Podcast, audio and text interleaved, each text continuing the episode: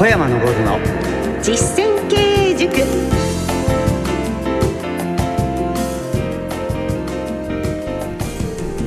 ご機嫌いかがですか？小山昇の実践経営塾進行の小野恵子です。そしてこの番組の塾長小山昇さんです。よろしくお願いいたします。よろしくお願いします。株式会社武蔵野代表取締役社長小山昇さんはカリスマ社長として全国の経営者や企業向けに数多くの講演そして執筆活動をなさっています。さてまず今日のテーマに入る前に番組宛てにいただいておりますお便りを一通ご紹介しましょう。ペンネーム宮田さんがくださいました。武蔵野さんは知っていましたがこの番組を聞いてどんな企業か分かりました。武蔵野さんの実践的で応用が利く経営手法を特にお聞きしたいです。笑えるお話よりも聞き応えある具体的なお話の方を希望しています。ということです。ポイントをぎゅっと詰めてお届けしますもんね。はい、はい、ぜひこれからもお聞きください。メッセージありがとうございます。さて武蔵野さんという、えー、まあ会社の特徴はこの番組を通してもリスナーの皆様に、えー、いろいろとこう知っていただいているかと思いますが今月はその小山さんが社長をなさっている株式会社武蔵野にスポットを当てて会社の歴史をテーマに3回シリーズでお送りしてまいりたいと思います。小山さんあの社員が社歴を知っているっていうこともすごく大切だと思いますし周りの方にも知っていただくといろんな利益があったり愛される会社になれたりっていうことですよね。社員がですね、ええ。社歴とかですね創業地とかええ。創業者のですねお墓とか知らないとえ会社精神出ないんです。とっても大事なところですね。はい。ぜひ今回はこの武蔵野の社歴をテーマにそちらをたどりながらさまざまな経営のポイントなどもご一緒に勉強してまいりましょう。小山昇の実践経営塾。この番組は株式会社武蔵野の提供でお送りします株式会社武蔵野は全国の中小企業が最短距離で業績を伸ばすお手伝いをいたします。小山昇の実践経営塾。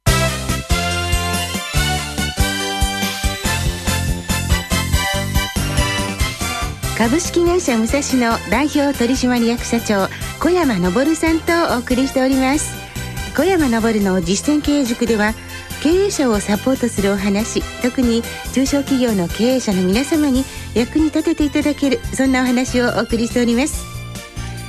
さて4月にご入社した新入社員の方そろそろ少し慣れてきて気が緩んで、まあ場合によってはいわゆる5月病なんていうものにかかったりする時期ですね。うちの社員ない。え5月病ないんですか？ない。すごいなそのあたりも追いまくってっから。あーでもやっぱりね 働く環境とかねそういったことにこう馴染んでいくのはとても大変なことだと思うんですが、まあ、これまでの1ヶ月に新入社員研修などで会社の歴史とかねはい。方針とかをいろいろこう勉強してきた方もたくさんいらっしゃると思うんですね。そこで今回は「社歴を知る」と題しまして会社の歴史をテーマに小山さんのお話武蔵野さんの例をご紹介しながらお送りします。さて、小山さん、早速なんですが、まず今回は2000年までの株式会社武蔵野の会社の遠隔をこう辿っていきながらお話進めたいなと思ってるんですが、まず1964年に日本サービスマーチャンダイザー株式会社誕生して、そして株式会社ダスキンと東京第1号の加盟店として契約された、そこでダスキン武蔵野として活動されていたというのが最初なんですよね。そうです、えー創業者藤本虎夫はですねはい。学校の先生をやってたんですが肺が1個しかなかったんで、ええ。まあ教職は無理だということで奥さんが経営しておりました薬局をですね、ええ。手伝いしました。で勉強熱心だったので、ええ。商業会のセミナーに行ってそこでダスキンの創業者鈴木誠一さんが、そしてえ来ていただいて、えその富士薬局の2階でですね加盟店金契約をするんですよ。ええ。ね、加盟金10万円なんですが社長はですね領収書を持ってなかったんで、名刺の後ろにですね金10万円って書いて、ええそこからスタートしたんです。えーそれが本当に最初のもうここまで来るね一番最初のまあルーツというか原点なわけですね。そうですはいそしてそこから小山さんがその会社をその後に後を継がれるわけなんですけれども、えっと、一度武蔵野を離れてそしてまた戻られたということですね。そこでお勤めしていて、して、はい。生意気で社長と喧嘩をして 辞めて、ええ。そして自分で会社を作って、はい。倒産っていうかね辞めてでダスキン本社の社員になって、え10ヶ月で嫌になって辞めてベリーっていう会社を作って、はい。ね、やってた、ええ。昭和52年。に。はい。でずーっと業績が右肩上がりで増収増益を繰り返してたところに、ええ。創業者の藤本が入院しちゃうんです。はいそれで呼び出されて、うん武蔵野の経営を手伝えということで。ええで条件2つ。ええ一つは、えー社長が元気になったらすぐ即日辞めさせてください。だってね会社の中でトップ2人いると困っちゃうから。えええええでえもう一つは、はいえー給料は半年後決めてください。あ仕事っぷりを見てからそうだって辞めた時の2割増しぐらいにしかならないじゃないですか。ええですから私辞めた時の給料3倍でした。うわすごい。その条件を小山さんから出されたんですか？そうです。その代わし半年間給料タダでいいからと。うわすごいですね。なるほど。そういう条件でまた一度辞めた会社に戻られでてこうやってやってた。を。そしたら、ええ昭和60年のえ2月22日の日に、はい。奥さんから言われたの。ええ。ね、うちの藤本も危ないから、ええ。それから2日後に亡くなるんですが、ええ。小山さんこう日本サービスマーチャインだね。ダスキ武蔵野やってよって俺自分の会社はね45人の。あその時まだ会社もお持ちだもったんですね。持ってた。よ2つ。二足のわらじ入ってた。弱っちゃって。はい。そこでどうしたかというと、まあ、今日私があるのは、まあ、ここのむあの日本サービスマーチャンダイザーね、まあ、現在の武蔵野ではい。お世話になったからってことで、この会社を1億円で売っちゃうんです。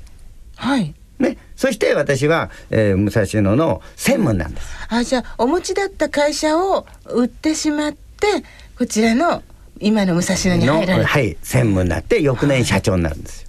正式に。そのあたりの決断もそう。で入られてから、はい今現在武蔵野という社名でいらっしゃるんですが、この日本サービスマーチャンダイザーから武で蔵野私がこう入りまして、今度は社長になって、はいえーね、そうしたらねどういうことが来たかというとね2つの会社があったんですよ。同じ敷地内に。はい。ね、片方はラスキー武蔵野って一般家庭を担当している日本サービスマーチャン、はい。もう一つは事業所を担当しているダスキン城西という2つの会社があるええそしてこの線が引いてあってこっち一歩行くとですね両方の会社の社員が駐車場とか入り口で俺のとこを越えたってことで殴り合いやるんです。本当なんですから。本当ですか？本当もう喧嘩が好きなやつばっかしが。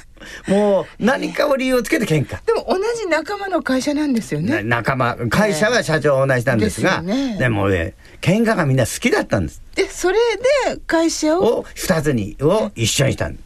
きっかけはだから2つの会社が社員が喧嘩ばっかりやってたからそこの判断はもう小山さんがバッサッとなさったんですか、はというわけで1987年株式会社武蔵野という現在の社名に変更されました。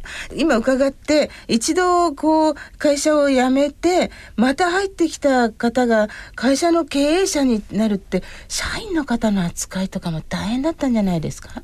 まあ扱いというねですね、私の2000年度日本経営賞を受賞するんですが、ええ。まあそのチャレンジする1995年ぐらいから幹部っていう人は16名いたんですが、はい。その16名中ですね正社員で入った人は2人だけ、ええ。あとみんなアルバイト、役員もアルバイトですから、ええ。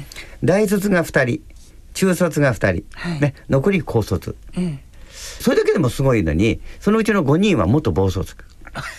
暴走族ってあってねいろいろ、はい。そのうちの、えーみんな上の方ねこうねエキサイティングの人たちが 武蔵野の幹部たり社員だでなおさら社員の方々に何かを頼むとか仕事をしてもらうとか。そんなのは違う。上司が新人が入ってくるとどうしたらサボれるかとか。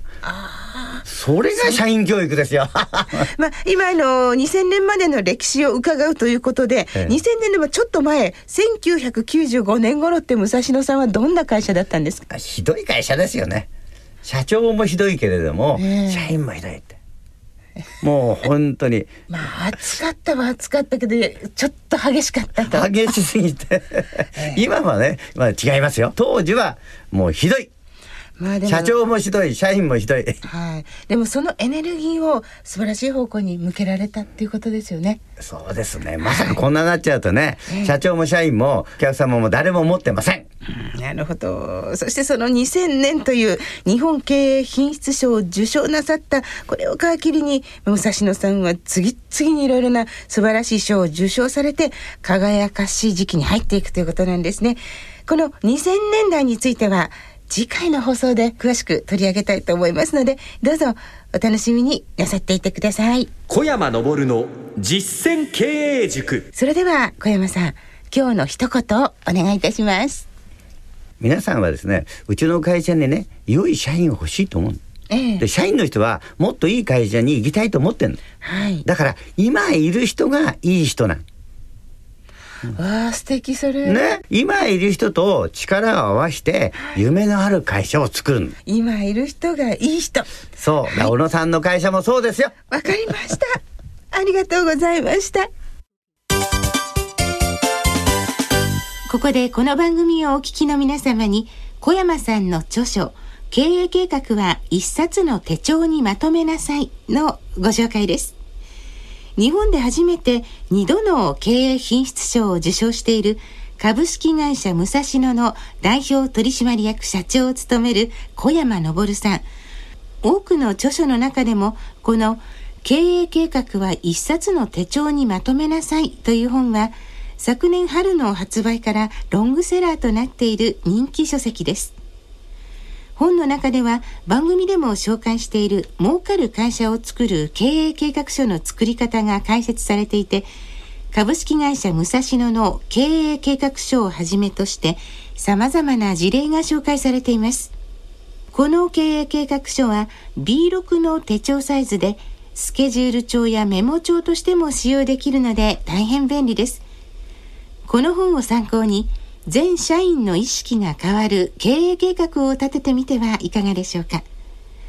小山さんの著書経営計画は一冊の手帳にまとめなさいは定価1575円で中継出版から好評発売中です。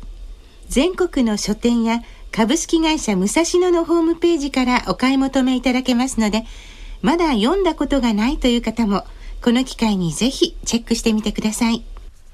以上、お知らせでした。さて、番組では皆様からのご意見、ご質問をお待ちしております。番組ホームページ右下のご意見お問い合わせという緑のボタンがあります。こちらをクリックしてメールフォームをご利用ください。そして最後に番組の聞き方をご紹介しておきます。ラジオ日経の放送はパソコンやスマートフォンを受信機代わりにして、ラジコ、ラジコ .jp でも全国でお聞きいただけます。また放送の翌日には番組を丸ごとポッドキャストとオンデマンドに配信しています。ぜひご都合のいい方法でお聞きください。では株式会社武蔵野代表取締役社長小山昇さんとお送りしてまいりました。小山さんありがとうございました。ありがとうございます。お相手は小野恵子でした。小山昇の実践経営塾。この番組は株式会社武蔵野の提供でお送りしました